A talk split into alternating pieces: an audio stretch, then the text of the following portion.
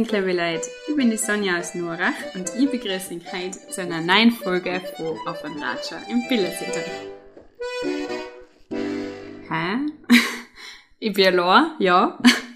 ähm, ich mache die Begrüßung heute nur allein, weil es hat halt ganz einen besonderen Grund, weil der Interviewgast, der heutige, ist der Flo. Ähm, und der Flö ist studientechnisch leider in Wien und deswegen werde ich die Folge heute allein mit Flo machen. Und deswegen ist auch die Begrüßung nur von meiner Seite, weil ja der Flo auf der anderen Seite sitzt. Und es geht um ein ganz bestimmtes Thema, ihr es ja eigentlich wisst. Ähm, der Flo war ja jetzt einen Monat nicht im Lande, er war in Spanien. Ähm, genauer gesagt, er war am Jakobsweg und von dem Abenteuer und von dem einzigartigen Erlebnis werde ich uns heute ein bisschen was erzählen. Hallo Sonny. Vorstellen wärst du jetzt nicht, glaub, außer du hast jetzt irgendwas Neues, was dich so verändert hat, dass du das jetzt mit, gleich mit installieren willst. Prinzipiell nur der gleiche Mensch bleiben. Aber es ist nett, weil du gesagt hast, dass ich quasi heute auf der anderen Seite sitzen darf. Jetzt darf ich auf, beim eigenen Podcast einmal auf der anderen Seite sitzen und muss Fragen beantworten, das ist einmal cool. Ja. Also es ist nicht so, dass ich beide jetzt ausgrausig kann und jetzt dann können allein da. Nein, ähm, er hat nur einmal einen Rollentausch gemacht. ja, dann starten wir schon mit der ersten Frage. Und zwar, ganz viele Leute mittlerweile sagen, sie gehen einen Jakobsweg oder irgendeine andere spirituelle Reise. Aber ich glaube, es gibt immer irgendwie einen Auslöser oder einen Grund, warum man diese Reise macht und was was bei dir? Also wie hast du dir entschlossen, hey, ich gehe an Jakobsweg? Puh, gute erste Frage. Ich hab, also es hat jetzt nicht so diesen einen Auslöser gegeben, glaube ich, sondern es war tatsächlich, ich hab das erste Mal über den Jakobsweg mehr geherrscht, wie wir in der Schule Dost Spanisch gelernt haben. Da haben wir in einer Spanisch Einheit Dost über den Jakobsweg gelernt auf Spanisch und mir hat das voll fasziniert mhm. und ich habe Spanisch aber gerne wegen die Sprache. Ähm, mir hat Spanien als Land aber voll gut gefallen und auch immer denkt, hä, der Jakobsweg durch Spanien wandern, das muss voll cool sein. Man kann sein Spanisch aufbessern, man ist in diesem wunderschönen Land und äh, ich gehe auch daheim voll gern Berge, gehe voll gern wandern und das war für mich so, da kannst du eigentlich alles verbinden. Du bist in Spanien, du kannst wandern gehen, du kannst die Sprache aufbessern das habe ich eigentlich schon vor Jahren für mich entschlossen, ich möchte meinen Jakobsweg gehen. Und dass ich es jetzt tatsächlich jetzt gemacht habe, den Sommer, das war jetzt einfach, ich bin jetzt Ende Juni mit dem Studium festig geworden und ich habe mir gedacht, ich möchte das jetzt noch da, bevor du noch arbeiten anfängst, weil ich mir gedacht habe, wenn man halt dann einmal fix arbeiten anfängt und halt da mit beiden Beinen im Berufsleben steht, dann ist sicher schwerer, dass man jetzt sagt man ist jetzt einmal sechs Wochen dahin, man ist jetzt einmal sechs Wochen in Spanien und geht an Jakobsweg. Und deswegen habe ich mir gedacht, jetzt tue ich es den Sommer und jetzt, jetzt starte ich und jetzt bin ich dahin. Stimmt, ich erinnern. Immer Spanien hergefoppt und eigentlich nie richtig in Spanien gewesen, sondern auf spanischer Insel, Stimmt, aber ja. nicht im, auf dem Festland. Jetzt kannst du gescheit sein. Jetzt kannst du gescheit sein. Jetzt, jetzt, jetzt das richtige Spanien gesehen. Ja. Nicht nur Mallorca. Ja, also du hast entschieden, du gehst den Jakobsweg und man stellt sich das ja, ja, erstens ist das mal wahnsinnig anstrengend viel, zweitens du hast ja fast nichts mit, weil jed, jed, jeder Gramm ist ja eigentlich dann eine Belastung. Ähm, und deswegen denke ich mir immer, wie plant man sowas? Man kann es ja eigentlich nicht feststellen, wie dann wirklich vier Wochen, sechs Wochen, was dann eigentlich schlussendlich bei dir waren, ähm, ausschauen. Und wie hast du dich darauf vorbereitet und wie hast du das geplant oder hast du nicht einmal viel geplant? Bisschen geplant, glaube ich schon. Also so, was die Ausrüstung noch geht und so muss man auf alle Fälle planen. Und zwar, ich glaube, das erste war mal was für einen Rucksack und was für eine Schuhe. Das war also das, das, das glaube ich, das Allerwichtigste in meinem Jakobsweg. Ich möchte, ich habe mich dann dazu entschieden, dass ich jetzt einfach meine Bergschuhe, meine halbhochen Wanderschuhe, ähm, anlege. Die habe ich schon seit drei Jahren, die habe ich auch gut eingegangen. Und das ist auch, glaube ich, voll wichtig, dass man einen Schuh nimmt, mit dem man sich gut geht und den man gut eingegangen hat. Ich mhm. hab, im Juli habe ich ihn auch viel angelegt und bin einfach auch viel daheim in Wadring mit der Wanderschuhe rumgegangen, dass ich einfach, ja. einfach den Schuh gut geweht werde. Das ist, glaube ich, eine wichtige Vorbereitung. Und wegen einem Rucksack. Mein Wanderrucksack, der hat 30 Liter und ich habe im Internet, da gibt's ganz viele so Blogs und Seiten über den Jakobsweg und da habe ich irgendwo gelesen, ja, man soll den Rucksack mitnehmen, ähm, zwischen 35 und 40 Liter. Und ich so, scheiße, meiner hat gerade 30 Liter, der wäscht klein sein für den Jakobsweg. Dann habe ich mir mit einem St. Hanna geredet, der den Jakobsweg selber schon gegangen ist. der ähm, den im Winter gegangen ist, mit einem dicken Schlafsack und mit einem dicken Jacken und er hat zu mir gesagt, er hat auch mit einem 30 Liter Rucksack genug gehabt und sollte die leicht genug haben, weil ich bin ja im Sommer auf dem Weg, jetzt brauche ich nicht so dicke Jacken und es klang ein dünner Hüttenschlafsack. Und dann habe ich gedacht, ja, wenn er das sagt und wenn er das geschafft hat, dann schaffe ich das auch. Und dann habe ich tatsächlich gerade meinen 30 Liter Rucksack genommen. Da habe ich dann halt alles gepackt. Was habe ich mitgenommen? Ich habe mitgenommen, ähm, zwei Ball Socken, drei Unterhosen, drei T-Shirts, zwei Kuschelhosen, eine lange Hosen, ein Handtuch, eine Badehose und halt das ganze Waschzeug. Und das war's im Großen und Ganzen. Und ein Hüttenschlafsack. Also, man lebt da voll reduziert und das ist aber, glaube ich, wichtig bei der Vorbereitung, dass, dass du das ein bisschen zusammensuchst. Mein Rucksack hat dann so ähm, 7,5 oder 8 Kilo gewogen. Und das war total lustig, weil ich, hab einer, ich war einer von denen, der was einen kleinen, kleinen Rucksack mitgehabt hat. Ich hab Leute getroffen, die haben einen Mordsrucksack mitgehabt mit 16 Kilo oder etwas, wo ich mir denkt, also fast 10 Kilo schwerer, wie meiner gewesen ist und das magst du auf jeden Schritt und Tritt mitschleppen. Ich glaube, dass ich das ganz gut geschafft habe, dass ich genau so viel mitgenommen habe, was ich brauche es war nicht zwingend, aber es war auch nicht zu viel. Also es hat genau passt für mich. Das ist für die Vorbereitung, glaube ich, fast das Wichtigste. Ich habe mir dann noch so einen Jakobswegführer gekauft im Internet. Und was auch noch wichtig ist, diesen Pilgerpass, den kostet du entweder in Wien gibt's ein Jakobs, Jakobsweg Büro, das ist direkt neben dem Stephansdom, oder einfach im Internet bestellen, dann kriegst du deinen Pilgerpass, freiwillige Spende. Und der Pilgerpass ähm, quasi, ähm, das ist das Dokument, was die zu einem Pilger macht und mit diesem Pilgerpass hast du ein Anrecht darauf, dass du in Spanien in die Herbergen schlafst. Und das ist eben wichtig, weil ohne den Pilgerpass kriegst du keinen Platz in die Herbergen, wo man dann einmal schlaft. Also das ist eigentlich von der Planung her das Wichtigste. Und ansonsten, da die ganz ehrlich sagen, gar nicht zu viel planen, sondern einfach ehrlich starten.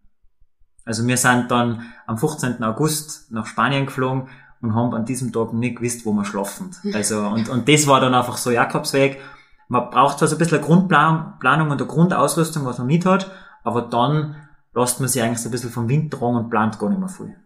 Ich stelle mir das körperlich ja auch ganz eigen vor. Also es ist, ich kann mir nicht vorstellen, dass du ähm, vorher oder im normalen Leben so viel gehst. Also ähm, kein Mensch geht täglich zwischen 20, 30 Kilometer, teilweise mehr. Also ähm, wie bereitet man sich auf das Vieh? Weil es ist ja auch anders zu gehen. Ich habe tatsächlich, ähm, ich glaube ein paar Wochen bevor ich auf den Jakobsweg, bevor ich angefangen habe, habe ich, hab ich mir einmal meinen Rucksack zusammengepackt, dass ich ein bisschen Gewicht gehabt habe, habe die Schuhe gelegt und bin von mir daheim vor der Haustür direkt senkrecht aufgegangen. Und man denkt, das ist jetzt meine Vorbereitung für den Jakobsweg. Ich gehe jetzt einfach einmal von Wadring auf Senkrecht und schaue, wie es mir tut. Das waren zwölf Kilometer, das ist jetzt auf den Jakobsweg aufgerechnet nix, aber bist halt auch ein paar Stunden auf dem Weg und das hat gut hingehauen. Aber ansonsten auf das, was du auf dem, beim Jakobsweg wirklich gehst, auf das kannst du gar nicht vorbereiten, weil du hast nicht so viel Zeit. Oder vor allem bei mir war es so, ich bin jetzt ein Frühjahr oder eigentlich das letzte halbe Jahr fast nur hinter dem Schreibtisch gesitzt und habe halt Uni-Abschluss gemacht, Masterarbeit geschrieben und gelernt und halt eher weniger zum G gekommen. Also ich war davor definitiv schon mal besser im Wandertraining quasi. Und es ist dann schon eine Belastung, wenn man dann geht. Ähm, es sagen auch viel, man sollte einen Anfang beim Jakobsweg nicht zu viel geben, man sollte eher mit kürzeren Tagesetappen anfangen. Aber am Anfang tut da einfach alles weh. Also der erste Tag geht super gut, der zweite Tag geht auch super gut. Aber dann irgendwann fangen es an, dass da die Knie können, die, die Sehnen zirchen anfangen, ja. einfach vom Fallen gehen. Und vor allem auch die Schultern, das Knack von Rucksack. Rucksack du bist ja das nicht gewählt, dass ja. du eigentlich Schritt, also jeden Schritt auf Schritt, jeden Schritt den Rucksack mitschleppst. Ja. Irgendwann ist man wirklich ein hoher Knack, dass wie ein Stier und ich hebe den Kopf nicht mehr, weil, weil, weil es gemacht hast, wow, alles, alles ist verspannt und, aber dann nach ein paar Tagen kommst du eigentlich. Ungefähr nach einer Woche oder so hat die so gefangen weniger werden und, äh, dann hat sich der Körper eigentlich so Druck weht und dann geht man und geht man und geht man. Wie, was denn bei dir? Ich meine, es gibt viele verschiedene Routen, wenn man Jakobsweg gehen kann. Man konnte ja rein theoretisch sogar bei uns gehen. Wo bist du gegangen? Welche Route bist du gegangen? Und warum hast du für die entschieden? Also, ähm, äh, ich habe mich für den Camino del Norte entschieden, also den Nordweg auf Deutsch. Ähm, der Hauptjakobsweg ist eigentlich der französische Jakobsweg, der geht mehr, mehr oder weniger durchs Landesinnere in Spanien, aber ich habe mir gedacht, ich möchte gerne am Meer entlang wandern. Der ist zwar ein bisschen, bisschen schwerer, da hat man mehr Höhenmeter, aber ich habe mir gedacht, als Tiroler sind jetzt die Höhenmeter, schrecken mir jetzt nicht so. Aber ich möchte einfach am Meer entlang wandern und deswegen habe ich eben den Camino del Norte gewählt und der geht eigentlich die ganze spanische Nordküste entlang. Und es gibt aber ganz viele verschiedene Jakobswege. Es gibt den portugiesischen, es gibt eben den französischen, den Nordweg, den englischen und die gehen aus verschiedenen Himmelsrichtungen quasi nach Santiago. Und ich bin aber von San Sebastian weggegangen. Das ist diese Stadt in Nordspanien in der, an der Grenze zu äh, Frankreich und bin eigentlich dann die ganze Nordküste entlang gegangen. Du hast eh schon ein bisschen anklingen lassen, dass die ersten Tage zach sind und dass man ähm, halt viel schneller gewascht, was man da hat eigentlich. Ähm, nimm uns da mal ein bisschen mit. Also wie, war, wie waren die ersten Tage und wie hat überhaupt so ein Tag ausgeschaut? Wann bist du angegangen? Wie war der Tagesablauf? Also die, die ersten Tage waren total spannend. Das war so, man steht vor diesem großen Abenteuer und das war richtig cool. Ähm, muss ich dazu sagen, ich habe mit einem Studienkolleg gemeinsam gestartet mit dem Massi. Shoutout an den Massi, wenn er uns vielleicht zuhört. Ähm, und der hat's für Niederösterreicher das voll gut durch die, durch die baskischen Berge geschafft, da, echt. und am Anfang war das voll spannend. Wir sind eigentlich am 15. August nach Spanien geflogen, sind dann zwei Tage in San Sebastian geblieben, weil wir uns die Stadt ein bisschen anschauen wollten. Und dann am 17. August haben wir gesagt, jetzt starten wir, jetzt gehen wir los. Sind dann gleich am ersten Tag aber, glaube ich, 26 Kilometer gegangen und da waren wir dann schon fertig danach. Es war eh fast früh für den ersten Tag. Und ähm, was am Anfang ein bisschen eine Herausforderung war, ist tatsächlich, Herbergen zu finden, weil entlang von Jakobsweg gibt es eigentlich ganz viele Herbergen. Man pilgert eigentlich immer von Herberge zu Herberge, wo man wieder schlaft. Und mit seinem Pilgerpass kann man da teilweise voll günstig schlafen. Also, keine Ahnung, in Galizien, die öffentlichen Herbergen haben zum Schluss aber 8 Euro kostet. Mhm. Also um 8 Euro hat man einen Schlafplatz gekriegt und da, da, da hat man duschen gehen können, Klo gehen können, der Boot gehabt, mehr hat man eh nicht braucht. Es waren schon dabei so Schlaflager. Man kann sich ein bisschen feststellen, wie bei uns so Alpenvereinsitten. Essen aber war Essen war, Frühstück war ein Dirm dabei, aber meistens nicht. Also meistens war das wirklich gerade der Schlafplatz und teilweise bist du aber auch in so einem Schlafsaal gewesen mit 50 andere Leute und ein Stockbett ist am nächsten gestanden und also man hat eigentlich auch in so Schlaflagern geschlafen.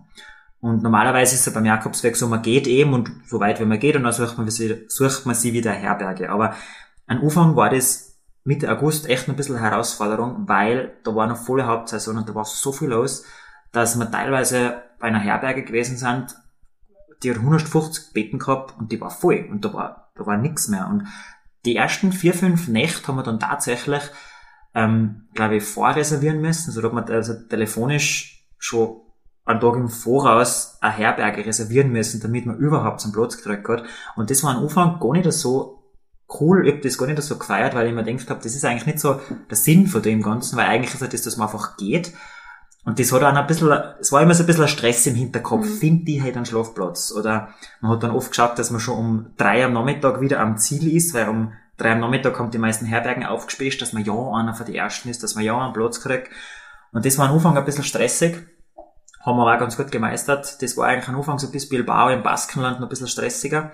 Danach ist es dann viel, viel besser geworden. Also, danach, ähm, ab September war dann nicht mehr die Hauptsaison, da sind dann schon weniger Leute unterwegs gewesen. Ähm, und da war es dann nie ein Problem. Da haben wir nie mehr Fische reserviert, da ist man dann einfach gegangen. Und dann nachts irgendwo zu einer Herberge und hat eigentlich immer noch gut am Platz gekriegt. Die ersten Tage waren einfach ein riesengroßes Abenteuer. Man steht in der Früh auf, packt wieder seine ganzen Simzwetschgen zusammen an seinen Rucksack unterschiedlich eigentlich. Ähm, meistens sind wir so, ja, wieder zwischen 8 und 9 weggewandert, gar nicht ja, so früh, ja. Zum Schluss, dann sind wir die schon ein bisschen früher auf, vor allem wenn man so ganz lange Tagesetappen gemacht hat, dann sind wir auch schon mal um, um äh, 6.30 Uhr losgewandert, also um halb sieben schon wirklich Rucksack auf und der Hiss gegangen. Und weil du noch gefragt hast wegen dem Tagesablauf, eigentlich war es, man hat sich nie an irgendeine Zeit orientiert, man ist einfach, der Tagesablauf war aber dann schon irgendwie auch gleich, weil man ist einfach aufgestanden, meistens so eine Kleinigkeit gefrühstückt, ähm, irgendwas, was ich noch dabei gehabt habe von Votag, Banane oder, oder ganz viel Maiskeks gekauft, das sind gering gewesen und leicht zum Drogen. Und dann aber noch äh, entweder so zwischen fünf und zehn Kilometer ist dann meistens nur ein zweites Frühstück drin gewesen, weil man halt einfach so viel Energie braucht, dass wir aber nur zweites Mal gefrühstückt haben. Meistens nur irgendwo ein Kaffee oder Tortilla, spanische Tortilla. Ich habe ganz viel spanische Tortilla gegessen, jeden Tag. Ich konnte es aber noch weiter essen. Es war einfach gut. Fixer Bestandteil des Tages. Ja die, zweite Frühstück und die spanische Tortilla waren, äh, waren, waren der fixe Bestandteil des Tages. Ja, und dann zum Mittag entweder noch eine Kleinigkeit gegessen oder einfach gerade jausen, wenn man irgendwo in einem Geschäft was mitgenommen hat. Und dann ist man, je nachdem wie weit das gewesen ist, ein Nachmittag oder später Nachmittag wieder bei der Herberge angekommen. Dann hat man mal sein Bett auf Bett, ist einmal duschen gegangen, äh, Wäsche gewaschen und dann hat man noch gerast, was gegessen und mit anderen Leuten geredet und es wieder schlafen gegangen. Also es war sehr entschleunigend und man hat jetzt nicht mords was gemacht, aber es war trotzdem jeder Tag ein Abenteuer und jeder Tag hat wieder was Neues gebracht. Und das war gerade irgendwie auch das, das Coole, ähm, dass man da früher aufsteht, die Schuhe legt, einen Rucksack packt und ja, wenn man da früher eigentlich die Herberge verlässt, hat man keine Ahnung, äh, hat man keine Ahnung, wen man trifft, was einer an dem Tag erwartet, wo man wieder schlaft und wo man die Füße hintragen. Und das war am Anfang einmal ganz ungewohnt, so, jeder Tag ist anders und man, keine Ahnung, wie sich der Tag entwickelt und das ist aber irrsinnig spannend. Und wenn man sich auf das einlässt, dann hat man die großartigsten Begegnungen. Das ist richtig, richtig cool gewesen. Wir haben ja auf äh, Social Media äh, die ein bisschen begleiten dürfen und haben ja ein bisschen was von der Landschaft gesehen und von der Umgebung. Ähm, und du hast ja auch schon erzählt, dass du gar nicht, dass dir gar nicht so bewusst war, wie vielfältig Spanien ist. Ähm, nimm unsere Zuhörerinnen einmal ein bisschen mit, ähm, beschreibe mal ein bisschen, wie war die Landschaft, wie war die Umgebung, was, ist, was hat dich sehr beeindruckt, landschaftsmäßig? Die Landschaft war einfach gerade ein Wahnsinn. Also ich glaube, ich bin noch nie an Ost gewesen, wo auf so kleinem Raum die Landschaft so vielfältig ist und so, also, es ist ein Wahnsinn. Ähm, weil wenn man halt Spanien herrscht oder wenn man an Spanien denkt, dann denkt man vielleicht an Mallorca, man denkt an die Mittelmeerküste, wo es heiß ist, man denkt an Flamenco-Tänzerinnen oder keine Ahnung. Aber Spanien ist so viel mehr, vor allem Nordspanien ist so viel mehr. Ähm, ich bin eigentlich immer ganz an der Nordküste entlang gegangen durch die, durch die nördlichsten spanischen Provinzen. Da gibt es sehr viel Regen, also es ist sehr, sehr regenreich. Also soll zuerst vergessen sagen, ich habe einen Regenponcho mitgehabt. Ähm, in meinem Rucksack ohne den Regenponcho war ich, glaube ich, nie ein Stück gekommen, weil es war auch sehr wechselhaft. Also, was man für Spanien nicht so denkt, aber es hat auch viel geregnet. Und das ist in Nordspanien ganz normal. Also, das Klima in Nordspanien ist geprägt durch ähm, sehr milde Winter. Also, es ist im Winter überhaupt nicht kalt.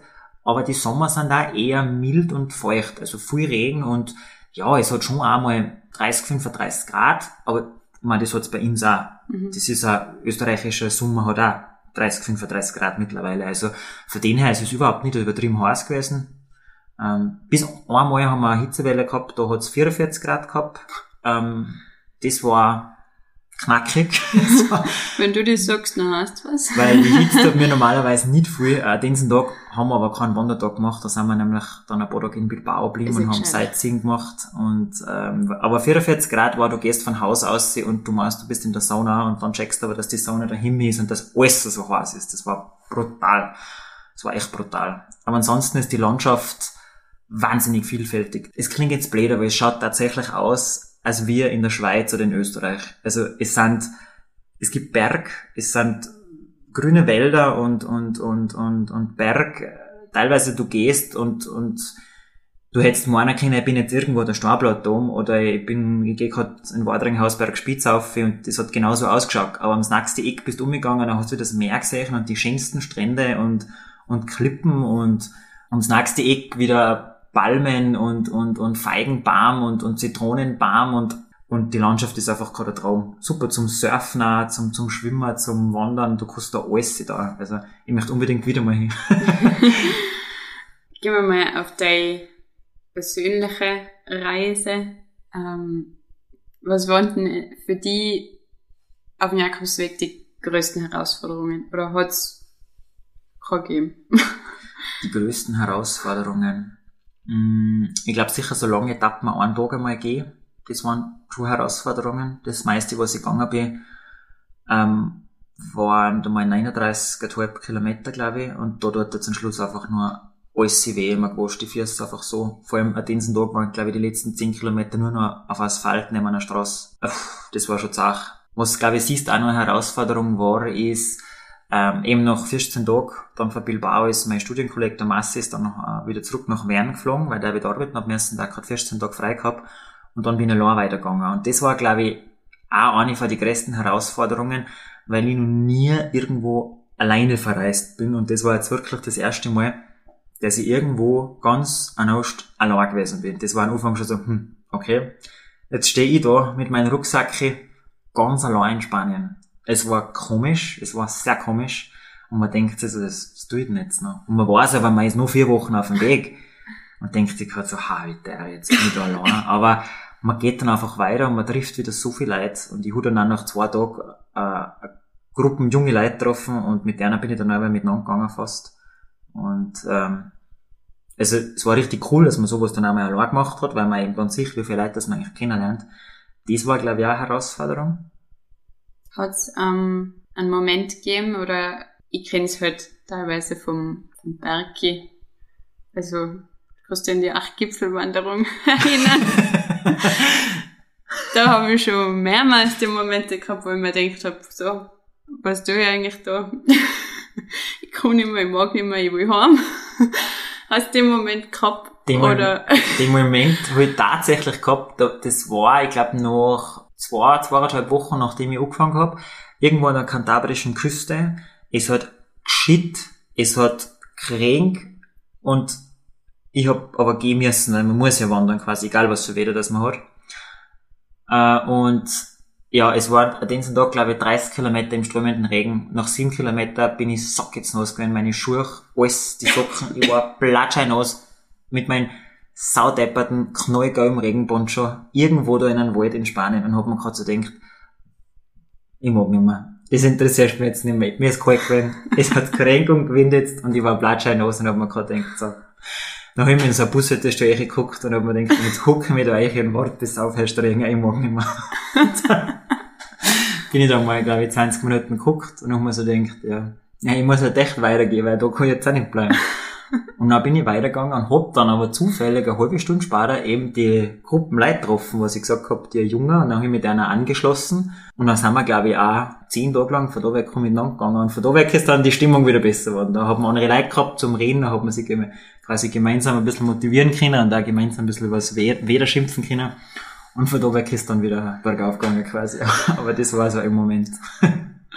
Ist cool, weil ähm, eine Freundin von uns ist ja auch an Jakobsweg gegangen, ähm, aber in Frankreich. Und ähm, was mir bei ihr so hängen geblieben ist, ist, sie hat gesagt, ähm, dass das irgendwie oft so war, dass wenn du das braucht hast, ist da genau die Person untergekommen.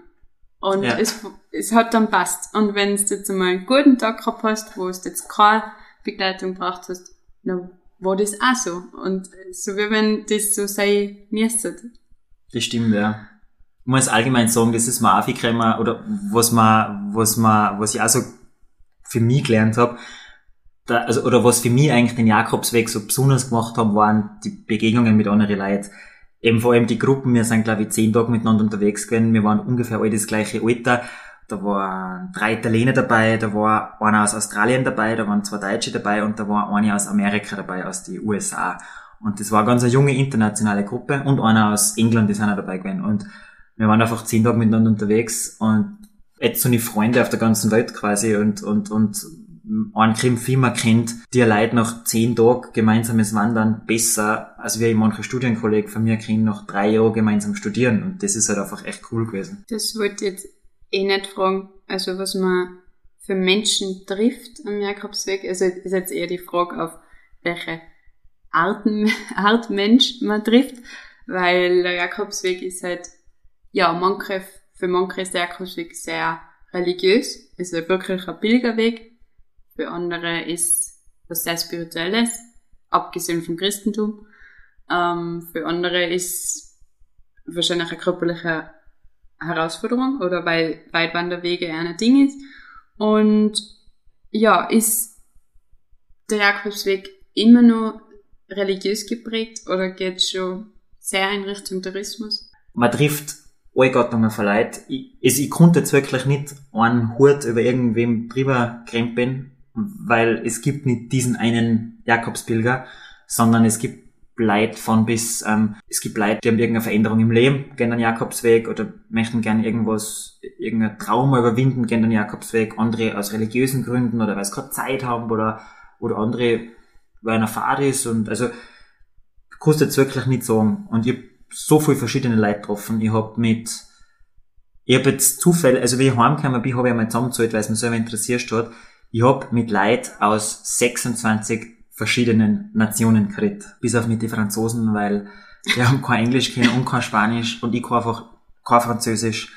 Und da ist die Kommunikation ein bisschen schwach geworden mit den Leuten aus Frankreich. Aber ansonsten, echt, ich bleib getroffen aus, also aus allen europäischen Ländern, die man sich nur vorstellen kann, vom Norden bis zum Süden, also aus allen Ländern Europas, aber auch aus, aus Israel, aus Marokko, aus, aus Mexiko, aus den USA, aus Australien, aus Neuss, äh, Südafrika, Venezuela, also ich hab Leute getroffen und mit einer geredet und jeder hat halt so verschiedene Ansichten vom Leben, verschiedene Geschichten und man, man redet halt. Ich, ich bin einmal an dem Tag, wo ich 31 Kilometer gegangen bin, bin ich mit, ein, äh, mit, mit dem Samuel aus Venezuela gewandert, 39 Kilometer, und hab mit ihm halt geredet. Und dann haben wir halt das ein bisschen klargestellt, wie das Leben in Venezuela ist, wie das Leben in Österreich ist, was so die Unterschiede sind, was so die Gemeinsamkeiten sind.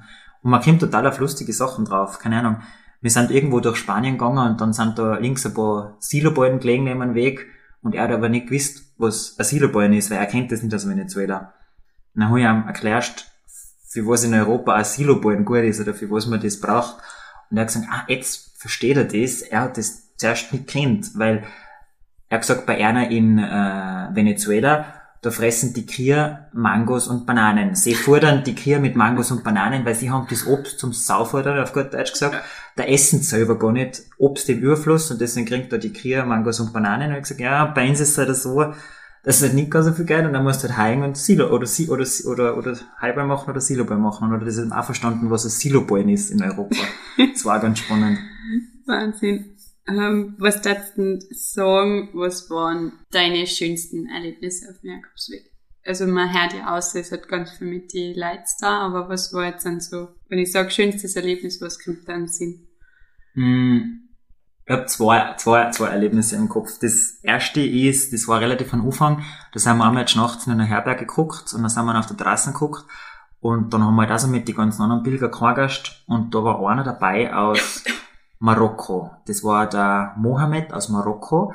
Der ist in Jakobsweg gegangen und der hat uns dann seine Geschichte erzählt, wie er damals als illegaler Flüchtling in die EU gekommen ist. Und das war insofern spannend, weil diese Geschichten über Flüchtlinge, man kennt es aus der Zeitung, man kennt es aus dem Fernsehen, aber ich habe das das erste Mal erlebt, dass mir das wirklich einer gegenüber von Auge zu Auge verzählt hat.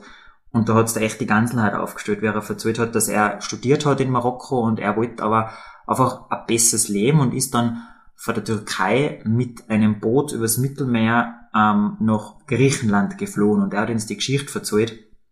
Und da hat's da echt die Ganzelheit aufgestellt. Das war so dieser Jakobsweg-Moment, wo wir alle da guckt sind auf den, auf den Banke links nebenbei äh, ein deutscher BWL-Student und rechts neben mir der Mohammed, der was eben äh, vor Jahren illegal in die EU geflohen ist. Und das war so der Moment, wo, wo du eigentlich so checkt hast, dass jeder Mensch im Endeffekt der gleiche ist und jeder Mensch hat eigentlich das gleiche Mächt. Und, und auf dem Jakobsweg ist man sich immer so auf Augenhöhe begegnet, wie man es, glaube ich, im normalen Leben siehst nie so hat, weil man hat so eins einmal die Möglichkeit, dass man mit einem ehemaligen illegalen Flüchtling redet und wirklich auf Augenhöhe redet. Das macht man im Alltag nicht oder die Möglichkeit hat man ja, weil man sich ja nie trifft. Und auf dem Jakobsweg war das aber so extrem auf Augenhöhe, weil jeder gleich war. Jeder hat einfach hat seinen Rucksack dabei gehabt mit den nötigsten Sachen und, und mhm. das war ganz cool. Das war ein, Moment, ein besonderer Jakobsweg-Moment von mir. Und der zweite war, das war ein paar Wochen später, da bin ich, glaube ich, den Tag 35 Kilometer gegangen, da war ich allein unterwegs und habe mir dann gedacht, ah, jetzt bleibe ich da noch eine Stunde am Meer und, und, weil da bin ich gerade beim Strand vorbeigekommen und ähm, jetzt, jetzt gehe ich nicht eine halbe Stunde schwimmen oder so, weil mir aber wieder mal ins Meer gesprungen so zwischendurch, weil, weil man aber wieder am Meer und an den Stränden vorbeigekommen ist. Und genau in dem Moment, wenn ich ausgezogen habe, also wenn ich die Schuhe ausgezogen habe und Socken ausgezogen habe, wollte ich gerade mit die Füße ins Meer gehen, so hat's Regen angefangen. Wieder einmal. Das Wetter war sehr wechselhaft, sehr wechselhaft. Und dann stehe ich da so mit, mit den Knöchel tief im Meer und mir denke, super und jetzt mag ich schon wieder alles zusammenpacken und dann habe ich einfach meinen Regenponcho angelegt ähm, hab mir aber noch ins Meer gesetzt, vier sind noch gewesen und hab dann einfach meinen Rucksack unter euch geschoben und hab halt meinen Regenponcho so ausbrat und dann hat's voller Shit angefangen. Jetzt bin ich da im strömenden Regen irgendwo in Nordspanien am Meer gesetzt mit meinem knallgelben Regenponcho und und habe halt einfach geschaut, dass nichts weißt. Und dann habe ich aber die Situation so surreal gefunden, weil ich da allein in Spanien am Meer sitze und es hat geschit, als wäre wenn einer mit einem Schaffe das Wasser auch geschit hätte. Und weil das so surreal war, habe ich einfach so lachen angefangen. Und dann bin ich da ganz allein in Spanien am Meer gesetzt und habe einfach gelacht. Also, ich glaub, wie mir irgendwer gehört oder gesehen hätten sie gemacht, jetzt ist es soweit, jetzt mögen sie liefern, aber das war, das war ein cooler Moment. Es hat dann wieder aufgehört, Gott sei Dank. ja. Das ist, das waren schon nicht, die, ob es die wieder haben lassen die ein oder anderen Momente dabei, wo man, wo, wo ich zurückdenke. Jetzt zum Schluss eher, also das Wort an die Zuhörerinnen kriegen erst, das ist die letzte Frage. ähm, was nimmst du für die aus dem Abenteuer mit? Und weil halt einfach der Jakobsweg sehr religiös geprägt ist, wenn wir jetzt von dem religiösen Aspekt ausgehen, dann zu sagen, dass du religiös geworden bist. Das ist eine gute Frage. Vielleicht fange ich mit der gleich an. Ähm, ob ich jetzt religiöser geworden bin durch den Jakobsweg, ich würde sagen, ich glaube nicht, nein. Also ich glaube, aber es war jetzt auch nicht der primäre Grund, warum Es war jetzt auch nicht mein primärer Grund, nein. Sicher, natürlich, es ist ein religiöser Pilgerweg ursprünglich. Das schwingt natürlich schon auch mit, oder man geht dann auch wieder in die Kirchen, schaut sich das so, oder zum Schluss, wenn man dann ankommt in Santiago, das ist ja dann nach 810 Kilometer zu Fuß gegangen, und wenn man zum Schluss dann endlich ankommt, dann ist man einfach so froh und man besucht dann auch eigentlich quasi ähm, einen Pilgergottesdienst und besucht dann auch das Apostelgrab des heiligen Jakobus. Und da, das sind natürlich dann schon wieder religiöse Aspekte, die auch da, dazugehören, weil, weil es halt einfach ursprünglich ein Pilgerweg ist. Das auf alle Fälle schon. Und was war die andere Frage, was ich für mich was mitnehme? Was du für oder? die mitnimmst. Ähm, was ich für mich mitnehme, ähm, ich glaube zwei Sachen. Das erste war, was mir eigentlich aufgefallen ist, ich war jetzt sechs Wochen nur mit einem Rucksack unterwegs. Und ich habe ja fast nichts dabei gehabt. Ich habe zuerst schon gesagt, zwei Wahl Socken und drei Unterhosen. Sechs Wochen lang. Man hat aber wieder selber gewaschen. Also ich habe schon gewaschen. Für die wichtige Info. du hast jeden Tag nachts eigentlich dein Gewand wieder gewaschen, über die Nacht trickst und dann halt wieder angelegt. Oder einen Rucksack kriegst du. Ähm, und ich hab irgendwie checkt, dass man eigentlich nicht mehr braucht ich hab fast nichts dabei gehabt und mir ist aber nie was angegangen. Mir ist sechs Wochen lang nichts angegangen. Und das war so ein bisschen, dass man eigentlich gesehen hat, wie wenig, dass man eigentlich wirklich braucht im Leben. Also so materielle Sachen gesehen. Mhm. Nur wenn man das jetzt einführt, wenn man beim Materiellen sieht. Ja. Es ist ja echt eine Reise, also du musst ja hinfliegen und wieder zurückfliegen. Du hast da auch in die Städte, in die größeren Städte was angeschaut. Du musst natürlich deine Herbergen zahlen, auch wenn es wenig ist. Ähm, und natürlich brauchst du auch was zum Essen. Also, und das ist jetzt vielleicht in Spanien ein bisschen billiger, oder? Ja, bei uns, ja, schon, aber, ja. Essen aber es ist natürlich, ja. es sind Ausgaben. Hast du da das schon ausgerechnet, wie, wie viel die Reise, so, wie viel du investiert hast in ich das ganze Abenteuer? Weiß nicht ganz genau, weil es mir nicht ganz genau, weil ich es zusammengeschrieben habe, aber ich glaube, ähm, so Pi mal Daumen, glaube ich, kann man für den Jakobsweg rechnen um die 1000 Euro so. Also ich bin, es waren 30 Wandertage, die ich unterwegs gewesen bin und so 30 Euro pro Tag kommst ganz gut aus meistens. Mhm. Manchmal brauchst du 40, manchmal gelangen aber 20. Das ist auch ein bisschen ja. unterschiedlich. Aber meistens so pro Tag 30 Euro, dann hast, da war eben, wie ich schon gesagt habe, bei Herberge 8, 10 oder 15 Euro meistens die Herbergen kostet und der Rest dann halt für Essen, für ja, aus dem Kaufen oder wenn du irgendwo so ein Pilgermenü gegessen hast, da auch oft um, um 10 Euro äh, dreigängiges Menü für Pilger gegeben, wo du voll gegessen hast. Also eben so 30 Euro pro Tag. Ich bin 30 Wandertage unterwegs gewesen, ja, un ungefähr ja. so. Ich glaube, so grob mit 1000 Euro ist man ganz okay. gut dabei, wenn man Jakobsweg gehen möchte. Also auch Erkenntnis, dass man mit ganz wenig eigentlich wahnsinnig gut leben kann. Ja. Und das Zweite? Äh, und das Zweite, dass man, glaube ich, alles schaffen kann im Leben. Das war so, dieser Jakobsweg war irgendwie so, ja, wenn man am ersten Tag gesagt hätte, man geht zu Fuß 810 Kilometer nach Santiago, dann war das so, ja, das ist unmöglich. Aber wenn man jeden Tag ein Stück geht und jeden Tag wieder ein Stück und jeden Tag wieder ein Stück dann geht's irgendwann. Und ich glaube, so Schritt für Schritt kommt man immer ans Ziel, gleich was man erreichen möchte. Und es war nicht jeder Tag super. Ich habe gesagt, es hat auch Tiefpunkte gegeben.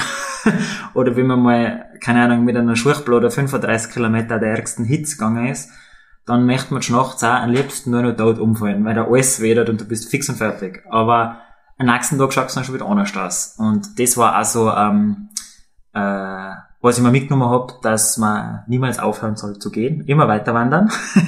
und dass Jeder man, Schritt ist einer genau, zum Ziel. Genau, Mhm. genau. Und ja, wenn der heutige Tag scheiße war, dann wäre der morgige wieder besser. Und das, glaube ich, kann man gut aufs Leben übertragen, dass es weitergeht. Und wir waren einmal in so einer coolen Herberge, da habe ich auch ein Zitat mitgenommen, das habe ich mir aufgeschrieben. Ich habe es jetzt auch vor mir liegen, das wollte ich da noch sagen, das ist nochmal voll cool.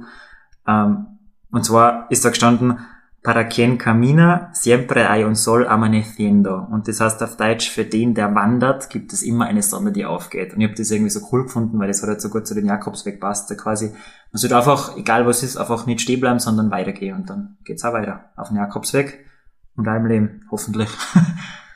Also ich glaube, das war ein wunderschönes Zitat für den, äh, für den Schluss. Deswegen glaube ich, lassen wir das einfach aus. Ich muss auch gerne nochmal sagen. ja, genau, sagst du es nochmal. Das, ähm, das Zitat, das du mit den Zuhörerinnen teilen möchtest. Und ja, ich sage jetzt schon Danke für den Ratscher und den Einblick. Und danke für deine Frage. Soll ich das jetzt echt nochmal sagen? Para quien camina, siempre hay un sol amaneciendo.